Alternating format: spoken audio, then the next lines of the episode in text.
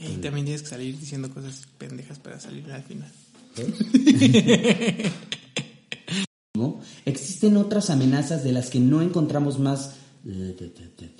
Existen otras. espera, Güey, vas a espera. tener que volver a empezar. No, no te escuchas. Corby, ¿Qué pasó, amigo? ¿me dejas? Adelante, adelante. Pero sin desprestigiar su poder. ¡Puta ¡Madre! Los altos índices. ¡Ah! Chingada madre. Son tres párrafos que traen. ¿Ahora me entiendes? No me falta un chingo. Pero sin desprestigiar su poder destructivo, existen amenazas de las que nos. Güey, ¿qué pasó? ¿Ibas bien? Güey, ibas bien, güey. En tiempos modernos se ha popularizado en las noticias y medios digitales el brote de una posible amenaza con un potencial. Vamos a empezar otra vez, ¿no? Pero sin desprestigiar su pot- Desde Espera. el principio, güey. Dale. ¿Dónde es- La presentación, güey. Puedo cortarlo. No, no, no. La raza humana no Eso se lo da- vas a poner al final, ¿verdad?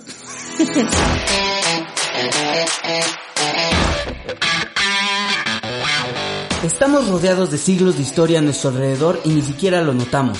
Las comodidades nos han cegado y con el paso del tiempo nos hemos olvidado cuán difícil era conseguir todo en el pasado. Acompáñenos a mí, Lalitus y a Corby a desempolvar los verdaderos inicios, casualidades, historias, objetos y momentos tan importantes que marcaron un antes y un después en nuestra era. Atentos para no perderse el día que cambió el mundo.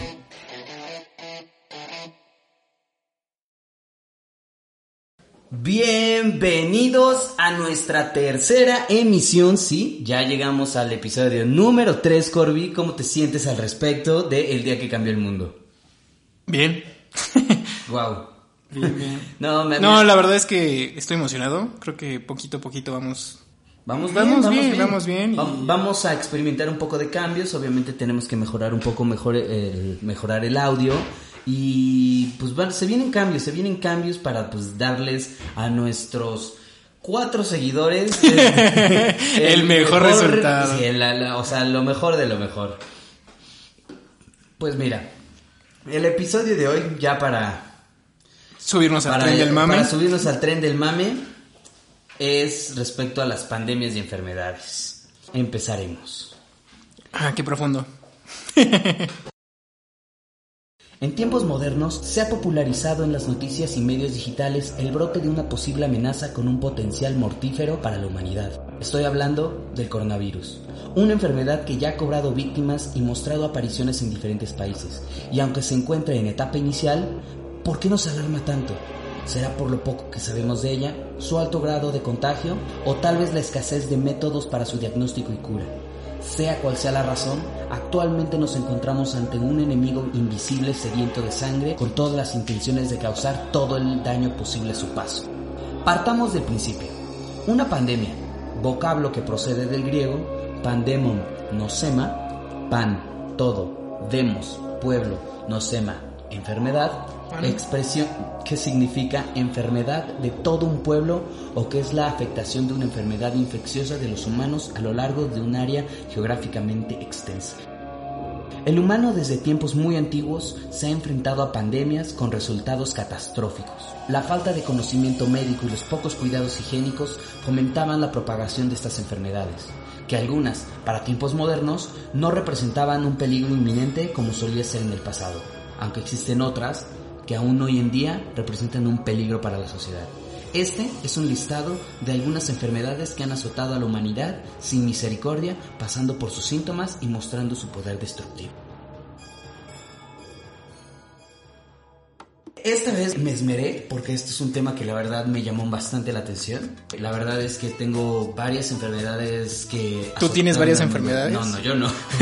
O sea, sí, mentales, como. Sí, sí, sí, sí. Retazo, pero, ¿no? pero nada que no se cure con una penicilina. Penicilina. Penicilina. Penicilina.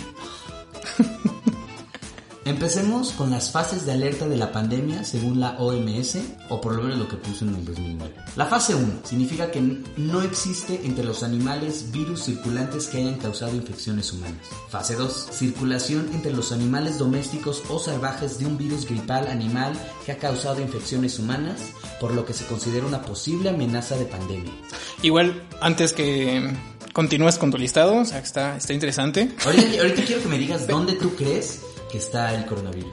Ok, me parece. De hecho, bueno, no me voy a adelantar porque sí investigué un poco de eso, pero creo que eh, un dato importante que es interesante de mencionar son las diferencias entre una pandemia, un... Ah, una... va, va, va, va, explícame un poquito más de qué, cuál es la diferencia. Sí, por ejemplo, una, eh, una epidemia lo que es, por ejemplo, en México, ¿no? Si somos 100 personas, por decirlo así y de esas 100 personas, 10 personas se enferman de gripe, pues es una enfermedad normal, común.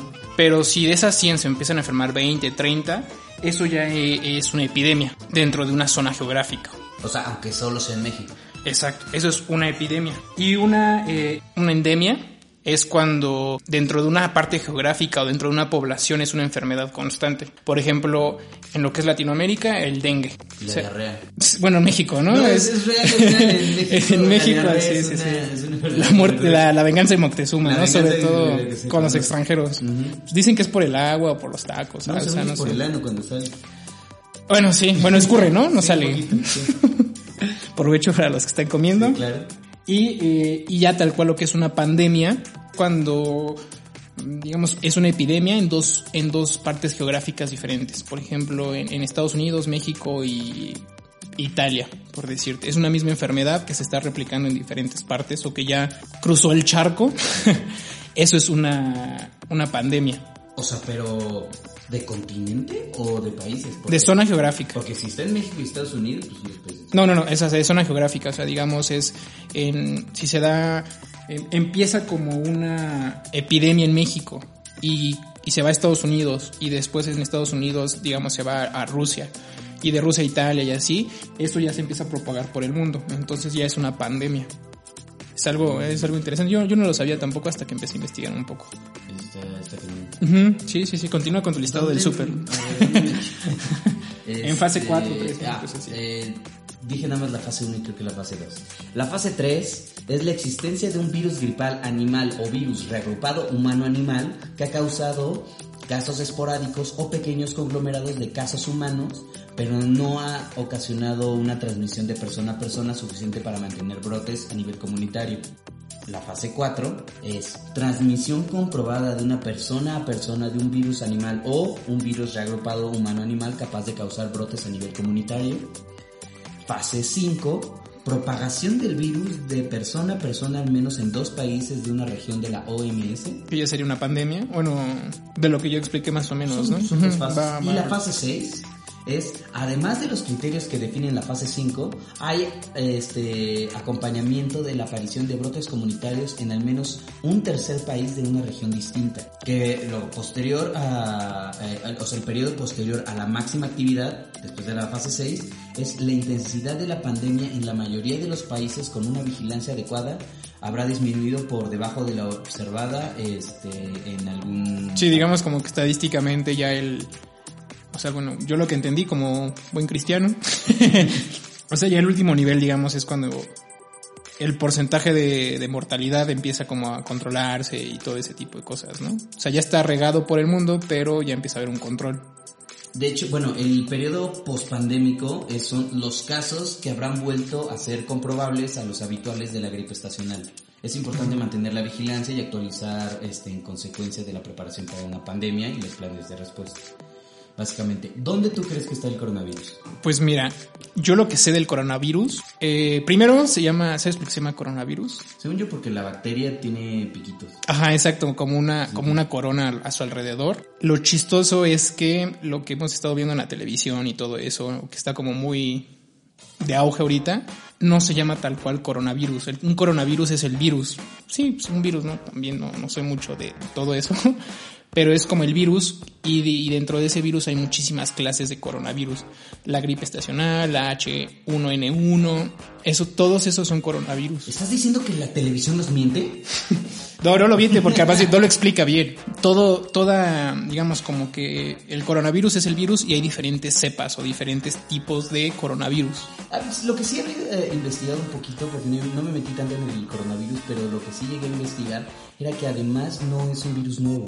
Que además eh, se conoce creo que desde los 60. O sea, es que exacto, digamos, el coronavirus es eso, ¿no? Un, un- es- esto es una nueva cepa o una nueva versión del, de un coronavirus. Que- que de hecho, el, el, el- provoca es como gripe, pero de hecho, también se de- vuelve mucho neumonía muy rápido. y de hecho da diarrea, o sea, sí da, da diarrea y el, digamos, el nombre científico es eh, coronavirus 2019 NCO W, eh, NCOV. Entonces, si vemos dónde está el coronavirus, pues es todo, ¿no? O sea, bueno, de lo que estabas hablando. Y del que está en auge, pues es más bien el, el 2009, 2019 NCOV. O igual creo que lo encontré, si no mal recuerdo, como 2000...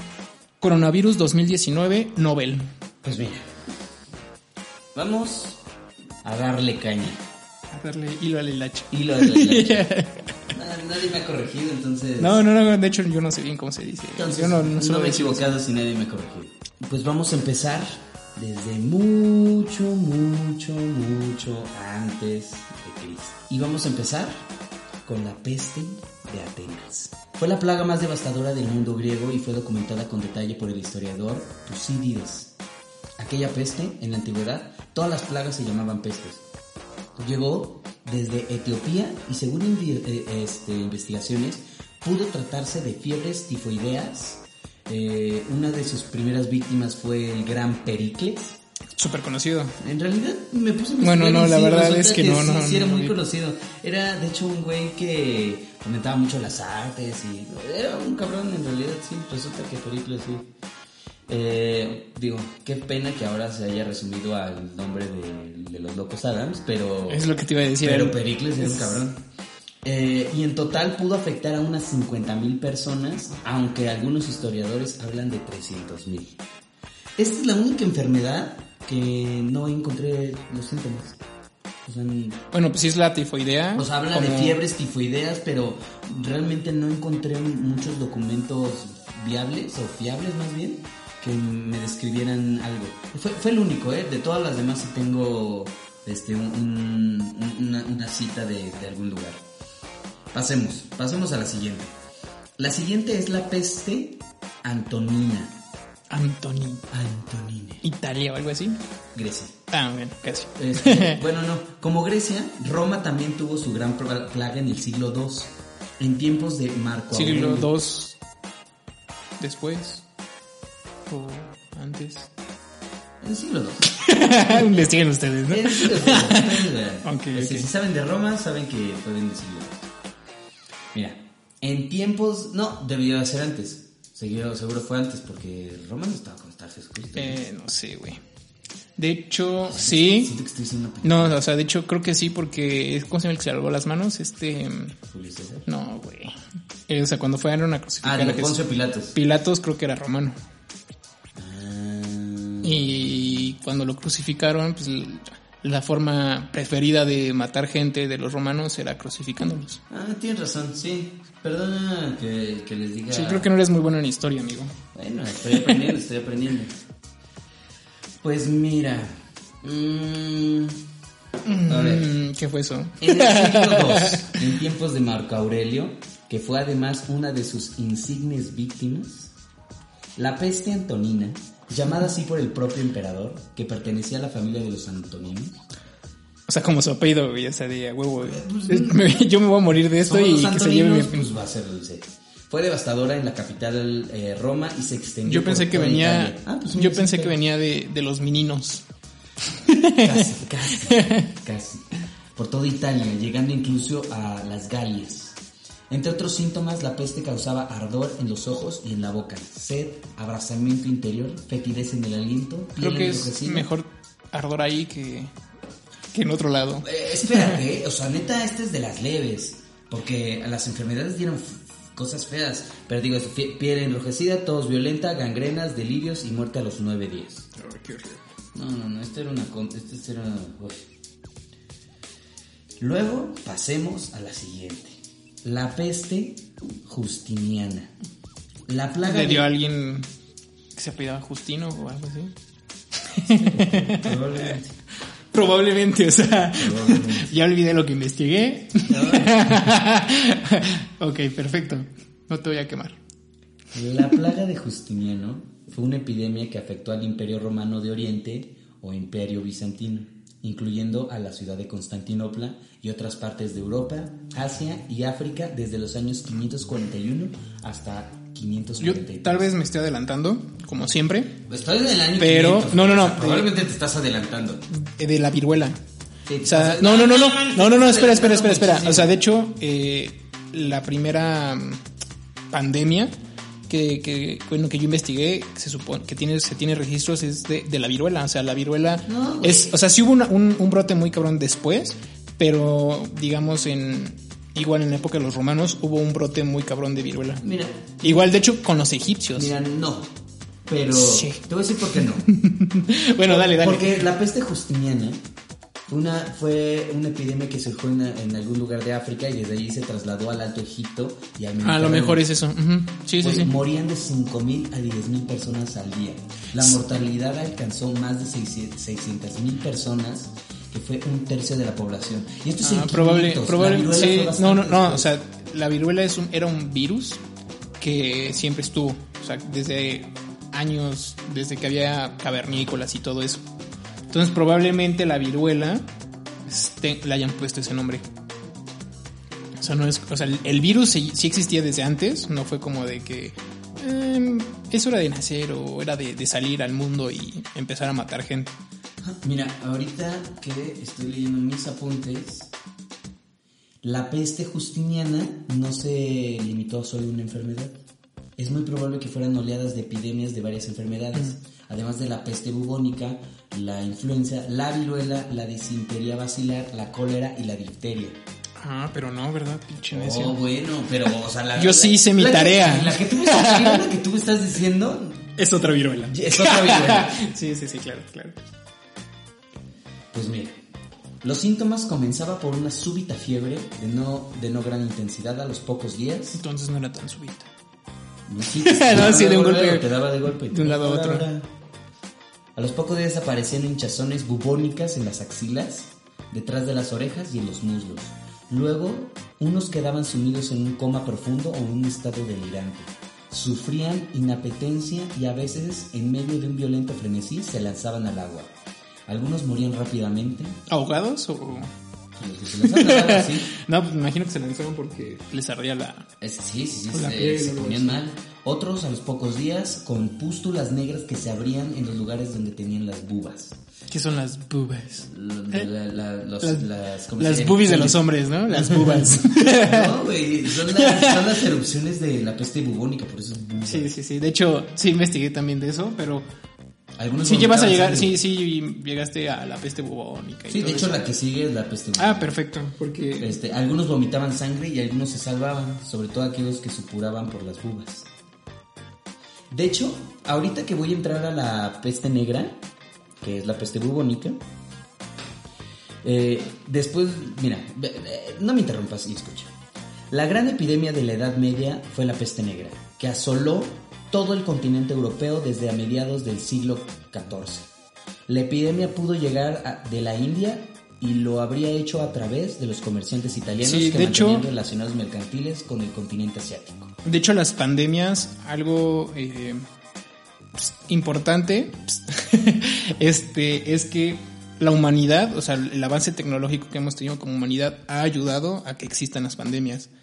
Porque, por ejemplo, lo que decías, ¿no? Que se da en un lugar, en una parte geográfica, en Egipto, la India, cualquiera, y viajaba en barcos con ratas, con gatos o con la gente y llegaba a otro lado, o inclusive caminando, ¿no? Por, por los caminos que se empezaron a desarrollar y así viajaba la, las enfermedades y se convertía en una pandemia.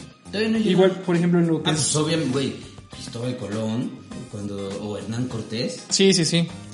Por ejemplo, lo de la peste negra también es, eh, creo que es una combinación de dos enfermedades y una de esas dos enfermedades es eh, la peste neumónica. Por eso era Ah, tan... ah, ah, ah, ah, espera, espera.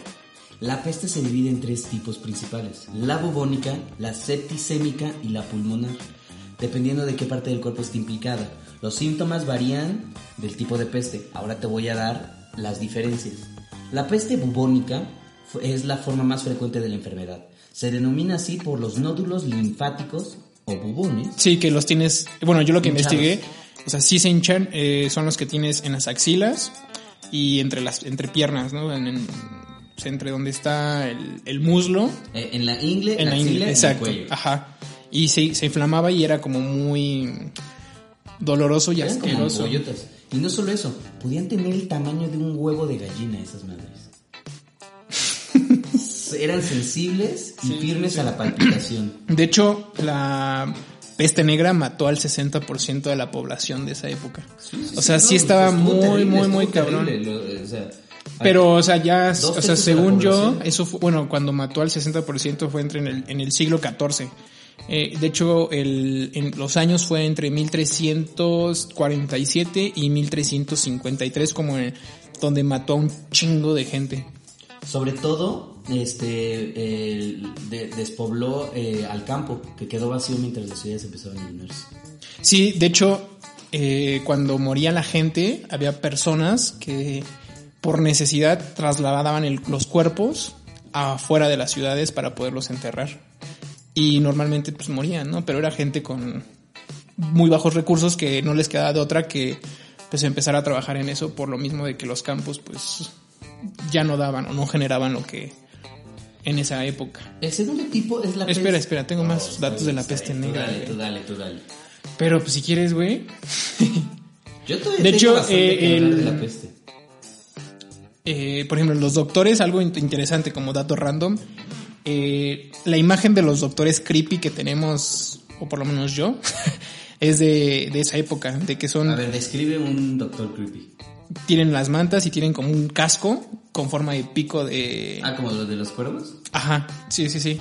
Se vio en base a, lo que es la peste negra. Y el, pues, el traje, no se cuenta, era una bata que le, le ponían como manteca y en el casco o en el, en el gorro que tenían como con picos era... Pico? Ah, ese es un dato muy importante que no tengo. No, no es cierto. este era un pico porque se creía que la enfermedad eh, se pasaba de, un ser humano a otro ser humano a través de olerla. Entonces los doctores lo que hacían era ponerse, digamos, como su casco y en el pico tenían esencias con olores. O sea, por ejemplo, tenían menta, tenían un poco de paja igual para que hiciera como un poco como el filtro y no llegara esos malos olores a ellos porque pensaban que, que de ahí se enfermaban. Y de hecho hasta tenían un palo. Los primeros filtros. Sí, se podría decir como una, una, máscara eh, química, pero realmente pues no se, no, se pasaba así la enfermedad. Se hacía a través del aire, pero pues no, no por el olor. Y tenían un palo con el que cual pues, les servía como para defenderse, tal cual, o para dar vuelta a los, a los, a los enfermos, para picar, ajá, sí, sí, está súper cabrón. Y por eso tienen esa forma de pico, porque ahí metían un, pues sí, como esencias, menta, eh, rosas y todo ese tipo. Sí, está súper chido. Bueno, o sea, no súper chido. O sea, sí, qué feo. Y de hecho, o sea, los, o sea, sí había doctores, pero había doctores como que se especializaban en, en, en revisar a esos enfermos. Y en las ciudades que tenían esos doctores, esos doctores eran como héroes, así, bien cabrón. De hecho... Pues sí, claro, es que todo está muriendo y hay alguien que los está atendiendo. De hecho, la gente los empezó a secuestrar para pedir rescate, porque eran tan, tan importantes y había, no había tantos, ajá, que, eran como un recurso supermente, o sea, súper valioso. Eh, ¿Qué más, qué más investigué? Sí, igual básicamente lo que dijiste que se inflaman los ganglios, ganglios. Eh, igual se, se, cree, se creía que era por las ratas que la enfermedad fue por, por suciedad. Probablemente no, no Igual algo, algo curioso, haz de cuenta, me voy a adelantar un chingo. pero, pero por ejemplo, lo que es el, el, el, o sea, que viene de las ratas no significa que alguien se tiró una rata. O que, por ejemplo, lo de ahorita que el, que el coloravirus dicen que viene del murciélago o de las cobras. No hubo un enfermo así que dijo, ay, pues voy a tener estoy caliente y lo único que tengo... no, no, no. las enfermedades es que sí viene de, de los animales, güey, pero... lo que había escuchado de lo del murciélago es que alguien se comió una sopa de murciélago. Ah, sí, sí, pero es que tal cual a lo mejor no fue que alguien se... Ahora... Casi no son. que, o sea, no es necesario que alguien se haya comido una sopa de murciélago. O sea, lo que pasa, haz de cuenta, en, se fue- sí se dio en un mercado el brote, pero eh, puedes tener carne de murciélago, el murciélago muerto, puedes tener carne de, de res, puedes tener carne de, de serpiente y lo tienes todo en un mismo lugar o junta. Entonces, el virus, haz de cuenta, yo como res, pero el virus de la serpiente o el virus del, del murciélago Se, se infectan. se infecta y pasa a la res y yo me como esa res. O sea, no necesariamente fue eh, que tú te hayas tirado a, a un... Yo, ajá, yo sí. jamás pensé. No, yo, yo sí pensaba, güey. Por ejemplo, lo que es el SIDA, decía, ay, güey, ¿quién fue el enfermo que se tiró a un pinche chango y... ¿Qué y digo? Tampoco creo que pasó así, pero. no, no, no, yo decía, güey, o sea, porque en mi lógica, ¿no? Sí, porque todo, lo- Sí, todo sí, lo sí, que es se pinche enfermo, ¿no? Pero, o sea, tal cual pudo haber pasado lo mismo, de que alguien haya querido comer chango o un chimpancé y el virus brincó así. Tiene- De hecho, Tiene más sentido. bueno, más sentido. ya cuando vayas a hablar de cierta enfermedad voy a hacer un comentario de, de eso, pero continúa, Ok. continúa. Miren, nada más para terminar la parte de la peste, este, la peste septicémica es la peste que se produce cuando las bacterias de la plaga se multiplican en el torrente sanguíneo y los signos y síntomas incluyen fiebre y escalofríos, debilidad extrema, dolor abdominal, diarrea, vómitos, sangrado de la boca, la nariz, el recto o debajo de la piel. De hecho, en la otra interrupción, Interrupción la cuarentena viene de la peste negra. de guardarse 40 días. Sí, o sea, eso es una cuarentena, pero se empezó a usar a raíz de, de la peste negra. O sea, anteriormente a eso, Sí, se o sea, guardan- bueno, antes de eso, Para que no haya más contagios porque no Ajá, hay, sí, no hay sí, lugares concurridos, no hay... Sí, sí. y antes de eso no, no se usaba o no se manejaba el, el- el término, bueno, el, el esquema de cuarentena. Fue a raíz de que se murió un chingo de gente. Y el 60% de la población mundial está súper cabrón. Está cañón. Eh, y bueno, el último, el último síntoma era gangrena en las extremidades, comúnmente en los dedos, manos, de los pies y la nariz. Y la última es la peste pulmonar. La peste pulmonar afecta a los pulmones, obviamente. Oh, claro, yo pensé que, Sí, es el pie. que- Es- no, los ojos, ¿no? Eh, es el tipo menos frecuente de la peste, pero es la que más eh, eh, causa, este, es, la más, es la más peligrosa, este- porque se puede transmitir de persona a persona a partir de las microgotas diseminadas con la tos. Entonces así se, sí, los signos y los síntomas aparecen a las pocas horas de la infección. ¿Será pueden la más cabrona? Pues es que era la que más, la más contagiosa. No, no, no, era- no era la más contagiosa, pero- la más peligrosa. ajá, sí. sí, sí, sí. Este, tos- La más mortal. Tos con sangre, eh, eh, falta de Eh. aliento, náuseas y vómito, fiebre alta, dolor de cabeza, debilidad y dolor de pecho. Esos son más o menos para que tengan una idea de cómo era la peste. O sea, una tremenda Peste. peste. Una barbaridad de Bárbaros. magnitudes bíblicas. A ver, hablaremos A ver. ahora de la viruela. Introducida por los conquistadores españoles en América, la viruela funcionó en el nuevo continente como una auténtica plaga y fue un aliado esencial de Hernán Cortés en la caída de Tenochtitlan.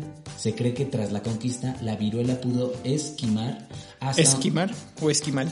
eh, pudo eh, exterminar De hecho, yo de lo de la viruela, la población indígena de América Ajá, en de- 1790. la, la viruela mató a un, o sea, sí fue como algo súper cabrón. De lo que lo hablábamos, ¿no? De que lo traían en los barcos o que la gente y todo eso. Y fue hasta 1796 cuando se encontró Pero, la exacto, justo es de lo que voy a hablar. No te, no te adelantes, güey. él, él mató al 30% de las personas que la contrajeron. O sea, sí era, sí estaba muy cabrona, porque el 30% es muchísimo, pero era más leve que la, que la peste negra. Y de hecho, eh, se radicó hasta el siglo XX, me parece. Y mató a cerca, o sea, hasta ese, es- en, esa, en ese siglo mató a cerca de 420 millones de personas. Está súper cabrón. Y la primera vacuna se desarrolló gracias a la viruela. ¿Sabes cómo se desarrolló? No. En un laboratorio. No. este fue. eh, ay, ¿cómo se llamaba este cabrón? Ah, Jenner. Creo que era Jenner. No me acuerdo de su nombre, pero su apellido es Jenner. Eh, se dio cuenta, hay una, una viruela que le da a las vacas, güey. Sí, sí, sí, creo que... Bueno, no me acuerdo del el nombre científico, pero es una viruela que le da a las vacas, que esa viruela sí te puede dar, o sea, eh, la vaca te puede transmitir esa enfermedad a, a un humano. Entonces Jenner se dio cuenta platicando con una ordeñadora, tal cual, o sea, era, Ordeñadora. sí, sí, sí, era, o sea, era una persona, una mujer que ordeñaba vacas. Y, se, y platicando con ella, eh, le dijo, ah, ¿sabes qué? Ya no me puedo enfermar de viruela porque ya me enfermé de la viruela de la vaca. Es más suave, es más leve. Y si me enfer ya decía ya, ¿no? Si me- ya me enfermé de esta viruela de la vaca, no me va a dar viruela de la que está bien cabrona y que te deja manchas en hoyos en la piel y todo. Entonces él se quedó pensando y lo que hizo, creo que estuvo muy cabrón, porque agarró al hijo de, de la ordeñadora, estaba chiquillo el, el niño, y con, como con, lo cortó tal cual. O sea, agarró como era un, un, un cuchillo con la enfermedad de la viruela de la vaca y le hizo unos cortes, cuatro cortes en el brazo. Ajá, cortes en el brazo. Cortes en el brazo, cuatro cortes en el brazo, y estaba infectado y lo infectó con la viruela de la vaca. Sí, güey. Eh, Entonces esa viruela era como más eh, menos fuerte que una viruela, que la viruela que le daba, o sea, el otro tipo de viruela, la otra cepa de viruela.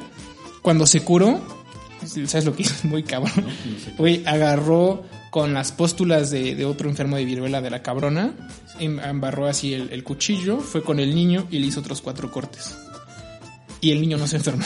O sea, si no hubiera funcionado, hubiera matado al niño. Básicamente. No, se Pero- demasiado. En eh, eso se puede decir que fue como la primera eh, vacuna. Y. Pero antes. ¿Vacuna de vaca? Creo que sí viene. No sé si No, diga yo eso. tampoco sé. no la- creo, la neta, yo. Pero había una. Antes de eso, que descubriera Jenner este tipo de, de tratamiento. Había una monje. Un, una monja budista que encontró una cura. Básicamente algo parecido, pero más asqueroso. Lo que ella hizo era agarrar las costras de que, que dejaba la viruela. Santa, qué pedo. espérate, la espérate, güey. Las, ama- las, las hacía polvito y a la gente que estaba sana las- se la soplaba se la soplaba en la nariz, o sea, con un como un popote, o sea, ya ¿Cuál es la metía primera letra del abecedario? Ah, No, no, no, en la nariz, güey, o sea, haz de cuenta, yo te meto como un popote con costras, te lo meto en la nariz y soplo. Y con eso ya no te enfermabas, o sea, sí funcionaba. no, En- va a ser algo parecido porque creas los anticuerpos y todo eso, lo que es una vacuna. De ahí salió, o sea, digamos, ya había una cura antes de, de- de que Jenner desarrollara o investigara o descubriera este tipo de, de tratamiento, que era como evitarlo. Está súper cabrón. Y a raíz de eso salió la, pues ya lo empezaron a mejorar y Pues es Pero que fueron fue los inicios de la medicina. Pues mira, las, los síntomas de, Y ya eso de todo fue lo que acaba de decir Corby. 1976, No, eso ya entonces fue mucho. creo. Mucho no, sí, sí, creo que 1900. No, no es cierto. Sí, mil- no. no, 1796. Sí, 1700. Ah, la dislexia. Mira, los síntomas de la viruela que eh, aproximadamente se daban a notar entre los 12 y los 14 días después de haberse infectado. Ah, y lo de la monja No, no, no. fue en el año 1022, algo así, creo. Sí, fue un chingo. Sí, sí. Eh, bueno, los síntomas eran dolor de espalda, delirio, diarrea, sangrado excesivo, fatiga, fiebre alta, malestar general, erupciones cutáneas rosadas y levantadas que se transformaban en úlceras que luego formaban una costra al octavo o noveno día, dolor de cabeza fuerte, náuseas y vómitos. Y ahí están las cosas que tú decías. Igual, de hecho, algo muy curioso sobre la viruela es que a pesar de que ya se puede decir que está erradicada de, a nivel global, No hubo unos brotes. sí, por gente sí. que no quiso vacunar a sus hijos, pero Ay, estos... no nos vamos a meter en eso. Eh, bueno, anterior a eso estaba erradicada eh, a nivel mundial, pero eh, creo que la OMS dijo que era muy fácil que una persona desarrollara ese virus en un laboratorio. O sea, que el virus no está tan complicado de hacerse, o sea, de que tú lo crees si sabes cómo, y es muy fácil de hacer. No, pues, y, claro, claro, si sabes cómo, pues puedes hacer lo que sea. no, no, no, pero que no es tan complicado, o sea, que no, o sea, sí necesitas tener como un estudio, pero no es algo así que digas como, como en las películas, ¿no? Y existen, solamente existen dos, eh, ¿cómo decirlo? ¿Cómo decirlo? Eh, virus de viruela en el mundo que están resguardados. Uno lo tiene Estados Unidos y el otro lo tiene Rusia. Y antes uno lo tenía el Reino Unido. O sea, digamos, eran los únicos tres países en el mundo que tenían un, una cepa de viruela por cualquier cosa. No lo quisieron erradicar. En primer, bueno, yo, o sea, se supone que no lo quisieron erradicar como por ventaja de, de, entre países, ¿no? De tú lo tienes, yo lo tengo y no nos vamos a hacer nada de eso porque si tú me quieres hacer un ataque químico, yo puedo curarlo rápido, ¿no? Y viceversa. Y eh, lo que tenía eran estos tres países, pero en, en creo que en los años 60. No, no me acuerdo. No, la verdad es que no me acuerdo qué año. Eh, se filtró el virus en, en, Inglaterra, en el Reino Unido. Se, se salió y se enfermó una chica y mató, el virus mató a la chica y a su papá y enfermó a su hermano. Y la OMS dijo, ¿sabes qué, güey? Pues la cagaron, ya no tienes el derecho de, de, de poder guardar el, el, la cepa del virus y solamente Estados Unidos y Rusia tienen ese virus súper resguardado. O sea, Los países más pacíficos, ¿no? Sí, sí, sí, lo tienen súper resguardado y por ventaja, por digamos, por ventaja política, no lo quieren erradicar. Y su, digamos, el, el pretexto que ponen es de, güey, pues es que si llega a salir un, un virus de viruela más cabrón, con este tipo de, con esta cepa vamos a poder hacer una vacuna.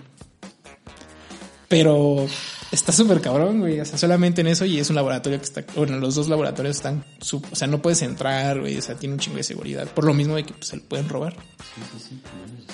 Sí, está súper cabrón. Pues miren, la siguiente enfermedad es el cólera. Es el, no, no. no, no es cierto, no. ¿Eh? Eso dijo Corey. no, no es cierto, no es cierto. Es el cólera. Eso dijo Corey, qué puto eres. Ay, yo no lo dije. No se vayan a confundir la voz. Este, el cólera. Esta epidemia de origen asiático llegó a Europa en 1830 y causó 30.000 muertes en Londres en menos de dos décadas. Hasta que el doctor... Oye, escucha el nombre. Escucho. John, John Snow. No mames, ¿sí?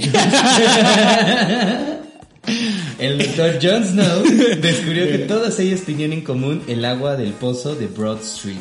La llegada del cólera estaba, a España... Eso estaba en Invernalia, ¿no? Sí, sí, sí. Viendo qué pedo con el rebote.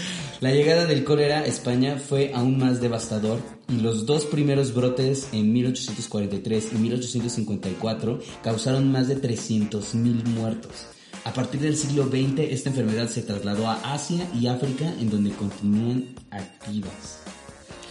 Está súper cabrón. Sí. Igual, por ejemplo... Pero ¿sabes qué es la cólera? Es prácticamente diarrea, ¿eh? Sí, sí, sí, sí, sí, sí es como una O sea, diarrea los síntomas este, que causa la cólera son gastro, gastrointestinales, diarrea abundante y acuosa.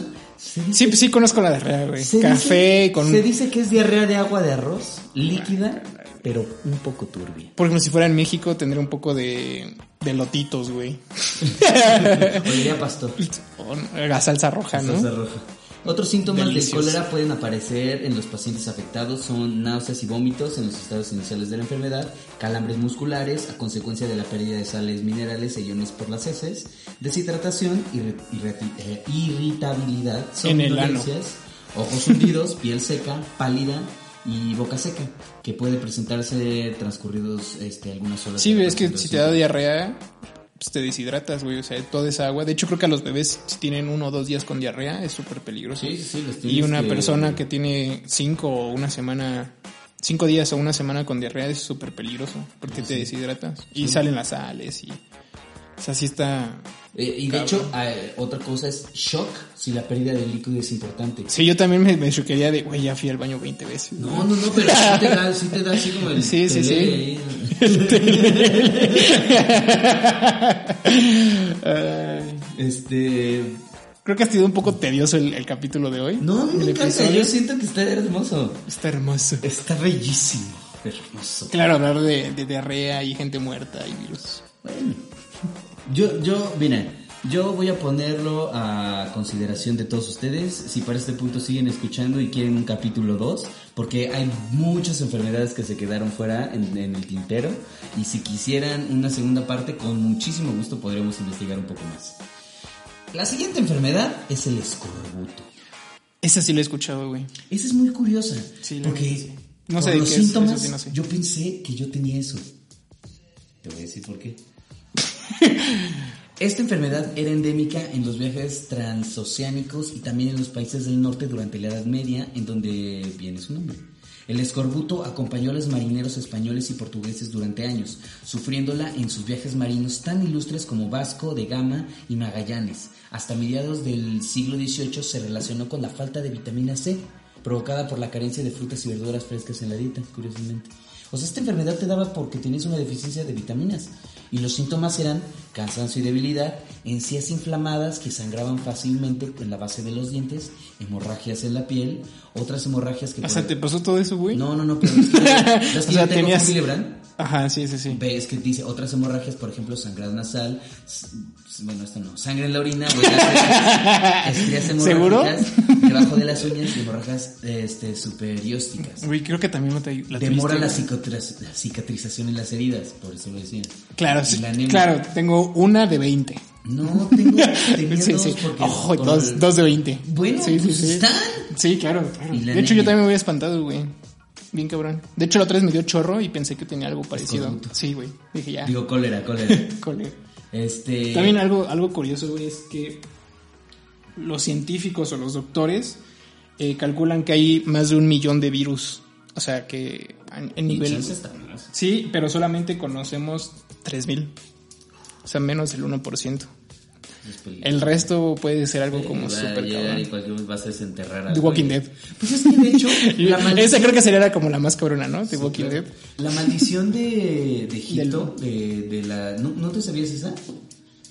Se supone que había una maldición cuando sacaron... A Tutankamón, Ah, sí, sí, sí. Porque todos los que lo descubrieron se murieron. Sí, vieron. Bueno, algunos se murieron como en accidentes y así, no, pero. no, no, no, no, se murieron literalmente por una como enfermedad rara que nadie No, según yo, seguro unos que se murieron como en un accidente de carro y... O sea, sí hubo mucha gente que también... O sea, no mucha porque... Pues no sé, pero el chiste es que se murieron y luego vieron que era una bacteria. Sí, Que se estuvo ahí como... De hecho, también dicen que- Fermentando. Como una cerveza. Mm. Pero igual dicen que, por ejemplo, en lo que es eh, la Antártida, Art- Artántida, Antártida. Yo pendejo, este, hay un chingo de virus que están congelados y por el, de- el calentamiento global, como se está de- derritiendo todo eso, es muy probable que, que esos virus que eran antiguos vuelvan a salir y nosotros no tenemos los anticuerpos para, para eso. Entonces es probablemente que, que de ahí salgan las siguientes enfermedades. Digo, ya para acabar, un sujeto con escorbuto que muestre algunos síntomas anteriores, aunque no parezca muy gravemente enfermo, puede fallecer de repente por insuficiencia cardíaca. Muy bien. Bueno, yo investigué como de cosas más actuales. Eh, te- es Como que, es que el voy, SARS. Voy, voy, voy por... Espérate, déjame llegar, déjame llegar. Ahorita ya estoy en el siglo XIX. Ya casi llego, ya casi llego. claro. Ya casi llego. Vamos a la fiebre. Tú llegas, así como si... No, no, no voy a decir. No, no, Sí. Mejor tardarte en llegar que, que llegar rápido, ¿no? Nadie quiere que llegue rápido. Pues no, demasiada información. La fiebre amarilla. Si los españoles llevaron a América la viruela, sucumbieron allí con la frecuencia de la fiebre amarilla. Con frecuencia se producían brotes en los meses de verano, desaparecía durante las estaciones frescas y reaparecía con toda su fuerza el verano siguiente. Aunque los que ya habían sido contagiadas eran mucho más resistentes a cogerla de nuevo. La enfermedad no brotó solo en la época de la conquista, sino se extendió hasta el siglo XIX. Los síntomas incluían ¿Pero en dónde se dio? en América. Ah, ok. Durante los primeros 3 a 6 días después de contraer la fiebre amarilla, que es el periodo de incubación, no tendrás ningún signo o síntoma. Después de este periodo la infección entra en la fase aguda y luego en algunos casos en la fase tóxica que puede ser potencialmente mortal. Voy a describir. La fase aguda es una vez que la infección entra en la fase aguda pueden notar los siguientes signos.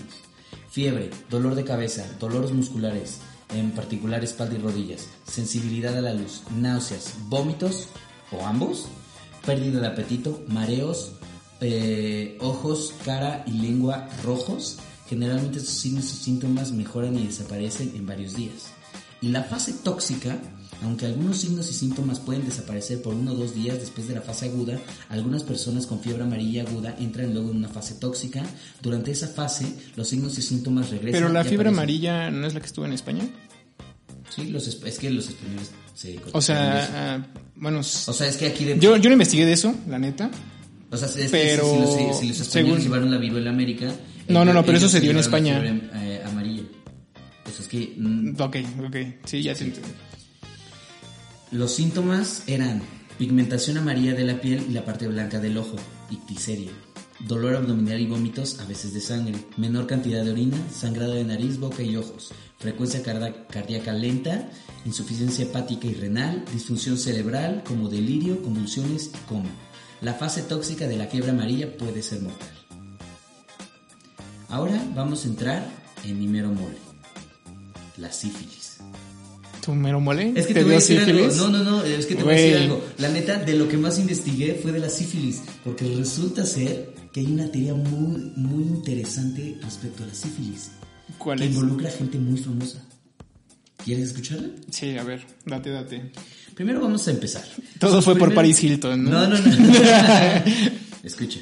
Sus primeras referencias se remontan al Renacimiento y el organismo que lo causa es el Treponema pallidum. La sífilis es una enfermedad exclusiva del hombre que llegó a Europa procedente de América. Probablemente se propagó por Europa tras el siglo de Nápoles de 1495. Fue contagiada por los españoles a las prostitutas italianas y tras aquello se propagó por toda Europa como un, como un estigma que se contagiaba con los placeres carnales. A comienzos del siglo XX, el 15% de la población europea lo padecía. El 15%. Un chingo de gente. ¿Pudo ser este organismo el responsable de los acordes de la novena sinfonía de Beethoven? El retrato de Dorian Gray, de Gray una, una parábola secreta sobre un mal venerio padecido por Oscar Wilde? ¿Influyó la sífilis en el pensamiento del joven Hitler y en su odio hacia los judíos? La respuesta para la doctora estadounidense Deborah Hyens es un sí. Yo sabía que. En su libro, Post, no, yo sabía que, que la sífilis, si, si, no la, la, curas o no la tratas, se va al cerebro ah, y te escucha, puede hacer va, alucinar. Hayden aclara que la bacteria no justifica las actitudes por las que estos famosos son reconocidos, pero sí que distorsiona sus talentos. En las primeras fases aparece un grano en el área por la que llegó la infección. La segunda trae sarpullidos, cefalias, vómitos, fiebres y caída del cabello. Si el mal no se trata, los síntomas externos desaparecen, pero el germen permanece latente. ¿El germen? Sí, germen. Uh -huh. es, es que pensé que era como el germen que se come con los sándwiches. No, guácala. Sabe rico, güey. No, pero guácala que lo... Esa es madre. En la tercera y última estación, que puede durar décadas, la bacteria provoca problemas mentales, locura, ceguera, sordera, parálisis, daño cerebral y finalmente la muerte. En esta fase, los sifílicos experimentan episodios de depresión de, de ira y de paranoia que se alteran con momentos de euforia, felicidad y gran creatividad. Sus experiencias alucinógenas los hacen percibir la realidad como una explosión de luz y colores brillantes. Y me di a la Suena tarea. como un éxtasis, así. ¿Está cabrón? Un LCD. Me di a la tarea. Digo, no, no de sé de eso, pero. Suena. De hablar de cinco personas muy famosas que tuvieron sífilis. Primero, Cristóbal Colón, el primer europeo sifílico. Se contagió al mantener relaciones con las nativas de la española. Durante su tercer viaje, Colón se sintió aquejado de dolores terribles, fiebre, insomnio, afirmó que escuchaba voces en sueños, que se sentía enviado por Dios y fue la venganza de las Américas a los excesos de los españoles. El siguiente es Ludwig van Beethoven. El ataque, Sí, yo sí sabía que. Bueno, yo sí había escuchado que le había dado. el sífilis. ataque del monstruo verde, compositor alemán de 1770 a 1827, en diciembre de 1994 se subastó en Sotheby una coleta de su melena. Un análisis de pelo revelaba la existencia de restos de mercurio, uno de los remedios contra la sífilis. Sus, sus cartas privadas muestran sus relaciones con las prostitutas en 1797, año en el que, según Deborah Hyens, contrajo la enfermedad. Atacado por fiebres, sordera y una euforia salvaje provocada por la sífilis terciaria que él llamaba su monstruo verde. Compuso el himno de la alegría, su obra más famosa. época. Otra- Órale. no, no, no, y espérate. Otro, Lincoln y su esposa Mary Todd. En la Casa Blanca, presidente de Estados Unidos y primera dama. Te lo creía más de Trump. Ustedes es que ya vivieron en una época donde ya existe el condón. En 1882... Ojalá hubiera sido su papá el que. No, no. No, güey, cállate. Los médicos enviaron una carta al Congreso que informaba sobre el precario estado de la salud de Mary Todd, la viuda del presidente. No podía mover las piernas y se comportaba como una demente. Le dolían. No, porque ya estaba No, viuda. sí, sí, sí. estaba Ah, viuda, ah. estaba viuda. Ah. Nunca reconocieron en público el nombre del mal para salvar la reputación de Lincoln. Lincoln reconoció a un amigo que estuvo con una chica este, cuando tenía 26 años y ahí se contagió. y fue él quien se la transmitió a su mujer, transmitió a su mujer y a sus tres hijos Oh, verga. que murieron prematuramente. Las personas que estuvieron cercanas a Lincoln declararon que se medicaba con una especie de píldoras azules que contenían agua de rosas, miel, azúcar y 65 gramos de mercurio. Iba a hablar de cinco, pero por el tiempo me voy a saltar al último. El famosillo y reconocido Adolf Hitler. El mito de la prostituta judía. No, de veras. El dictador acusó a los judíos de propagar la sífilis por toda Europa. Hay escritos de sus biografías que afirman que el joven Adolf frecuentó prostitutas en Viena y que fue una joven meretriz judía la que le contagió el mal. Tras esta experiencia no volvió a mantener relaciones sexuales. El único reconocimiento médico que se le realizó fue en el ingreso del ejército alemán durante la Primera Guerra Mundial. El que el, el informe se perdió cuando llegó al poder por obra y gracia de Heinrich Himmler. Yo, yo lo que sabía era que hay una teoría de que Hitler tenía Parkinson. O sea, como el, el Papa, Juan Pablo, que le temblaban la El- mano. Y afecta a, igual en cuestiones cerebrales y todo eso. Y que en, en los discursos que se grabaron, al, ya al, al principio de, de la guerra, pues él sale como dan, haciendo como a- como dando este ademanes con las dos manos y después de cierta fecha sale con su mano guardada, o sea, como, como. Napoleón, que, que sale así en su retratito y así, siempre tiene la mano o la tiene atrás porque te- le temblaba la, la mano y también por eso dicen que perdió la guerra, porque empezó a tener problemas en, en, en- en su cabeza. No, y además imagínate que lo amenazaran así como, oye, lo va a atacar o le tiembla la mano. No, no, pues es que él no podía, él no, porque él ve- vendía como la imagen de Sí, la, raza aria, que es la mejor. Führer. No, no, no, que era como la mejor y, y genéticamente la más fuerte y todo, entonces él no podía salir así enfermo. Y empezó a tomar malas decisiones en la guerra. Y sus generales decían, no, güey, o sea, no hagas esto porque va a pasar esto y esto. Y él decía, él, güey, me, me la pelan, yo soy Hitler y vamos a hacer esto. Y a raíz de eso empezó a perder la guerra. Y, y de hecho creo que salió un video después donde como por con su gente más cercana sale con la mano así y sí se ve que le está temblando. Yo sabía de eso. A lo mejor puede ser a raíz de Seguramente. probablemente. Pues mira, ya casi llegamos a la recta final, nos quedan tres enfermedades. Bueno, te digo, yo lo que investigué como más reciente es este pues como enfermedades un poco más actuales. En teoría todas son coronavirus. Te digo, tiene diferentes cepas. Por ejemplo, puede ser el SARS, el, el- la de ahorita. Bueno, el SARS no es ahorita, fue creo que en el 2002. Y eh, otra que salió en el 2012. En 2002, según yo, antes, pero... No, es que, eh, haz de cuenta, hay dos. Una que es el SARS y otra que se dio en el 2012 que se llama MERS. Eh, podría ser, o sea, es algo parecido, digamos, igual los dos son, los dos son coronavirus. ¿Esos son los que eran polvo amarillo? Ah, No, ese es Anthrax, güey. Sí. Pero sí que las mandaban en las cartas y en el 11 de septiembre y todo eso, ¿no? Pero no, eso es otra cosa. Por ejemplo, el SARS es este. Se dio entre en el 2001 y en el, 2000, en el 2003. Eh, se dio en Hong Kong. Y la enfermedad. eh, fueron como 1750 enfermos y solo murieron 300. O sea, bueno, Bueno, entre lo Sí, malo, ya- no tan peor, eh, sí. güey, hablamos aquí de dos tercios de la población Sí. varias veces. Eh, por ejemplo, en, en- ya tal cual sí se consideró en pandemia, porque sí se dio en Hong Kong, pero empezó a, a viajar el virus. Por ejemplo, en Toronto eh, se enfermaron 200, 251 personas y murieron 41. Y hubo otros brotes en 26 países diferentes. Igual, de hecho, por ejemplo, lo que están haciendo ahorita, eh, no ves- bueno, no sé si escuchaste que están construyendo un, un hospital super cabrón, en, que es como récord. O sea, se supone que el hospital Ah, sí que el... por- ah, pues ¿no te supiste lo del video que se filtró de la enfermera del coronavirus? que se cae o algo así. No, no, no, no, No. no. Se filtró un video de una enfermera en China que está en el epicentro y empieza a decir, el gobierno les ha mentido, no son 4.000 los casos, Sí, son obviamente. 90.000. Sí, seguro. Y de hecho, o sea, todo eso que estás diciendo, eh, eh, eh, ella, lo, ella lo dice. Que, se, o sea, uno no se alarma por 4.000, eh, 4.000, pero por 90.000, claro que armas un De, hospital en de hecho, días. de hecho en, en el, cuando hubo el brote de SARS fue la primera vez que se hizo un hospital así.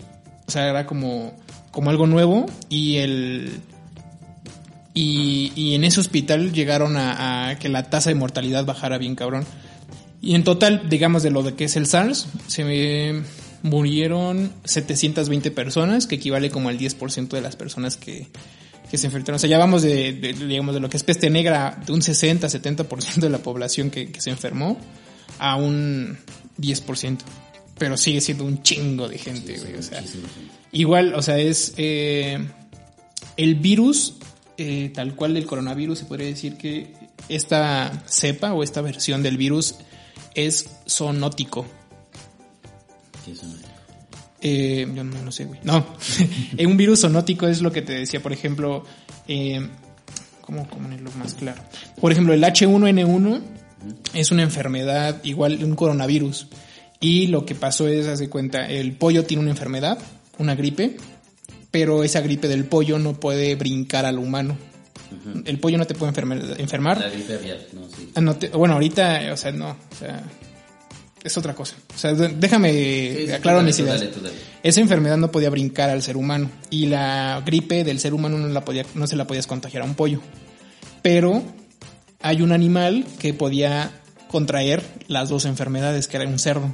Entonces, un pollo contagió a un cerdo de su gripe y un humano contagió a ese mismo cerdo con su gripe. Entonces se hizo ahí una combinación. Ajá, y como evolucionó de cierta forma el virus, se combinó con, las, con, con, la enfermedad del pollo, del humano y del cerdo, por decirlo así, y así ya pudo brincar al humano.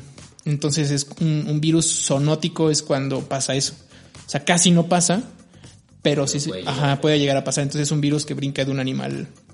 Madre. Sí, sí, sí. Entonces es a lo que es, es un virus, igual que el que el ahorita está en el 2000, 2009 eh, o 2000, ¿cómo te dije que era? Coronavirus 2009, 2000, 2019, eh, Nobel. Nobel. Uh -huh. Pasó lo mismo, como con los murciélagos y eso. Es un virus zoonótico. Y, pues, por ejemplo, también del... Um, pues a grandes rasgos eso es lo, o sea, ya como nos queda muy poco tiempo, pues es lo del SARS, investigué también de, del H1N1, pero pues si quieren podemos tener otro capítulo Sí, digo, o sea, nos vamos a alargar mejor un poquito, pero no demasiado. Pues miren, eh, pues ya, mira, me voy a pasar a las últimas dos enfermedades para que ya cerremos tema. Eh, y quiero hablarlas porque simplemente se me hicieron muy interesantes. La rabia. La rabia es una enfermedad muy vieja, muy vieja, tal vez este, tan vieja como la propia humanidad. 3.000 años antes de Jesucristo ya se encontraba el origen de la palabra rabia en la lengua sánscrita, donde rabas significaba agredir y la palabra griega lisa viene de la raíz lud, que es violento. La primera descripción de la, enfermedad se remota al siglo XX... ¿Siglo XX? 23. Ya, al siglo 23. Pero seguramente es que es del futuro. Antes de Cristo, antes de Cristo. Antes de Cristo. En el código Esuma de Babilonia. Desde la antigüedad ya se había establecido la relación entre la rabia humana y la rabia debido a las mordeduras de animales, especialmente en perros. Durante el siglo XIX la rabia canina o rabia de la calle es por donde quiera un verdadero flagelo, particularmente en Europa. El miedo a la rabia debido a su modo de contaminación y a la ausencia de tratamiento eficaz se había vuelto irracional. Las personas mordidas por un perro sospechoso de rabia se suicidaban o eran sacrificadas. Los síntomas este, es siempre mortal, que ataca al sistema nervioso y provoca encefalitis en los mamíferos. En los animales existe una forma paralítica de los roedores, eh, digo, bueno, los, esta, los ataca para paralizarlos, y una forma furiosa en los carnívoros. El cuadro clínico de la rabia en los humanos es espantoso. Empieza con un dolor. Sí, según yo, igual ataca el cerebro y si no te vacunan, o sea, te da rabia. No, espera, y si no te vacunan en, en, en cierto tiempo, tiempo, sí se puede ya, prevenir, pero si no, si no ya, o sea, no, o sea, sí se puede, se puede prevenir y curar eh, en, en un cierto tiempo. Si no te después, dan la, la, la vacuna en ciertas fechas de que contrajiste la rabia, ya es mortal. O sea, ya no hay forma de... Sí. Empieza con un dolor y una especie de angustia en la zona de la mordedura. Luego, de angustia en la mordedura, o sea, está, está angustiada. Bueno, o sea, ¿Qué, angustia ¿qué, que, ¿qué, puedo morder? ¿Qué puedo morder? Pues un poco, un poco. Este, en la zona de la mordedura. Luego el virus va escalando por el sistema nervioso en dirección al cerebro. Empiezan las fiebres, el malestar, la garganta se inflama y se paraliza. Finalmente el virus llega al cerebro y provoca una encefalitis. Entonces es cuando se desarrolla la parálisis, los dolores y la agresividad. Esta agresividad es la necesidad de morder, no es otra cosa que el medio que utiliza el virus para buscar nuevas víctimas, ya que se transmite por la saliva. Después de aparecer los primeros síntomas, la muerte ya es inevitable. Sí. Tal cual. Y la última es el famoso SIDA. Comenzó oficialmente en junio de 1800 1981 cuando se le atribuyó a cinco casos de neumonía en Los Ángeles y otros casos de sarcoma y cap- Kaposi. La mayoría de los pacientes eran hombres homosexuales y sexualmente activos, muchos de los cuales sufrían otras enfermedades crónicas. En 1982 la enfermedad fue bautizada con el nombre del síndrome de inmunodeficiencia adquirida. Los síntomas. En general, las personas que contraen la infección lucen y se sienten sanas durante mucho, mucho tiempo. Pueden transcurrir 10 años o más hasta que la infección por el VIH se manifiesta o incluso hasta más tiempo. Sí, de hecho, yo lo que... en caso de que tomes medicamentos antivirales. Por ejemplo, es que no sé, no de ahí no estoy muy seguro. Ya si me equivoco o algo me pueden corregir. Pero tengo entendido que, lo del, que en el SIDA hay dos versiones del SIDA, por decirlo así. Uno es, eh, por ejemplo, yo puedo contagiar el SIDA a otras personas, pero a mí no me afecta el SIDA como tal. Es que es el VIH. El VIH es el virus que lo tienes, Pero no te afecta pero a ti. no lo, no lo puedes no desarrollar. no se desarrolla. Y el otro es el, el- que el yo lo tengo y ajá, tal cual. O sea, yo tengo entendido que el SIDA no... El virus no es el que te mata, lo que pasa con ese virus es que baja tus defensas y te, de, una, de una tos, una gripe y cualquier cosa, pues se te hace bien cabrón y te mueres de eso. Pero sí hay síntomas. Mira, las señales del SIDA incluyen aftas, dolor de garganta, infecciones graves por hongos, enfermedades pélvicas inflamatorias crónicas, infecciones graves recurrentes, cansancio persistente, mareos, aturdimiento, dolores de cabeza, pérdida repentina de peso, formación de hematomas con más frecuencia de lo normal, diarrea, fiebre, sudores nocturnos durante mucho tiempo, glándulas inflamadas o, o duras en la garganta, las axilas o la ingle, episodios de tos seca y profunda, sensación de falta de aire, protuberancias violes- violáceas en la piel o en la boca, sangrado de la boca, la nariz, el ano o la vagina, erupciones de la piel, adormecimiento de las manos o los pies, pérdida del control sobre los músculos y los reflejos, incapacidad de movimiento y pérdida de fuerza muscular. Sí, de hecho, O sea, está de la chingada. O sea, yo lo que sabía era, o sea, sí que en, en esas épocas era que se pensaba que solamente a los homosexuales les daba, les daba sida y era una enfermedad de homosexuales. Homosexuales. Obviamente, pues la, la gente no sabía, ¿no? O igual eh, pensaban que con el abrazo o con un, compartir un vaso de agua, pues te podías enfermedad. Como dato curioso, y esto fue algo que me comentaron hoy en la mañana, Lady D fue la primera que, o sea, le dio la mano a una persona con SIDA como para decir, No, no, no es no pasa nada, o sea, que creo que ella tampoco tenía tanta idea, ¿eh? Pero... De hecho, hay una película muy buena eh, que se llama Dallas, Dallas Ah, sí. Dallas Buy- Buyers Buyer, ajá, es donde sale que es de- Jared Leto y de hecho con eso ganó los Ajá, sí, sí, sí. Y, y si no mal recuerdo, es eh, como de un vaquero, una madre así, que no era homosexual, pero tenía sida. Ajá, y conoce una transexual que es Jared Leto, Ajá. que también tiene SIDA. Y a raíz, de hecho, creo que es verídica, o sea, a raíz de que ese güey empezó a hacer como la promoción de, güey, no es solamente. eh, A los homosexuales. que te, te- te puede dar a ti por cuestiones sexuales y así, pues. O sea, sabemos que existe gente que es bisexual o cosas así, o, o tiene ahí. Con alguien Ajá, infectado sí. y O sea, no es como que-. Ah, ajá. porque creo que También por- se, se, se infectó drogaba. por, Por- eh, por compartir agujas, ¿no?